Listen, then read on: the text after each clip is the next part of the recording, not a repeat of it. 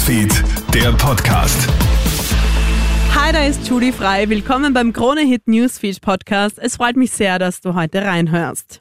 Im Bezirk Wiener Neustadt ist es gestern zu einer Razzia in einer Apotheke gekommen. Die Kripo ermittelt wegen Verdachts des Suchtmittelhandels. Eine Person wurde festgenommen, mutmaßliche Beweismittel gesichert. Konkret geht es um Drogenersatzstoffe, die Suchtkranke während des Entzugs bekommen. Auf die Spur ist man durch die Festnahme eines Dealers im Vorjahr gekommen. Er wurde mit einer großen Menge dieses Stoffes gefasst. Weitere Infos dazu habe ich dir auf KroneHits.at gestellt. Könnte der Horrorvater Josef Fritzl bald freikommen? Ein neues Psychogutachten über den mittlerweile 90-Jährigen sorgt aktuell für Aufregung.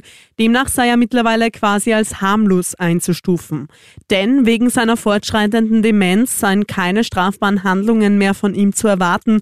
Zudem kann er sich nur noch mit Hilfe eines Rollators fortbewegen, so die Gerichtspsychiaterin Heidi Kastner. Laut der Kronenzeitung sei er also für völlig ungefährlich erklärt worden, was seine Freilassung bedeuten könnte. Josef Fritzl hat über 24 Jahre lang seine Tochter in einem Kellerverlies eingesperrt, sie unzählige Male vergewaltigt und mit ihr sieben Kinder gezeugt. Das abscheuliche Verbrechen in Amstetten wurde im Jahr 2008 aufgedeckt und hat die ganze Welt erschüttert.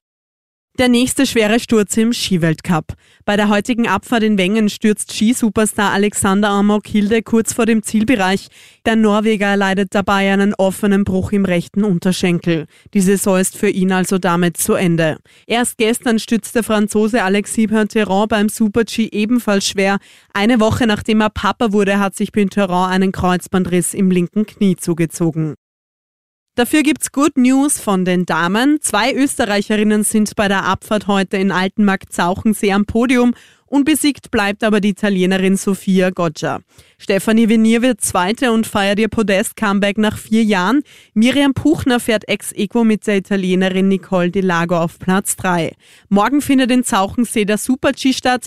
Miriam Puchner blickt sehr positiv ins morgige Rennen. Cool, dass wir noch ein Rennen haben und natürlich ähnlich umgehen wie heute. Und dann brauche ich mir, glaube ich, am Ende des Tages nichts vorwerfen. In Wengen findet zudem morgen der Herrenslalom statt. Das war's soweit mit deinem kurzen Update für deinen Samstag. Ich wünsche dir noch ein schönes Weekend. Bis dann. Krone Hits, Newsfeed, der Podcast.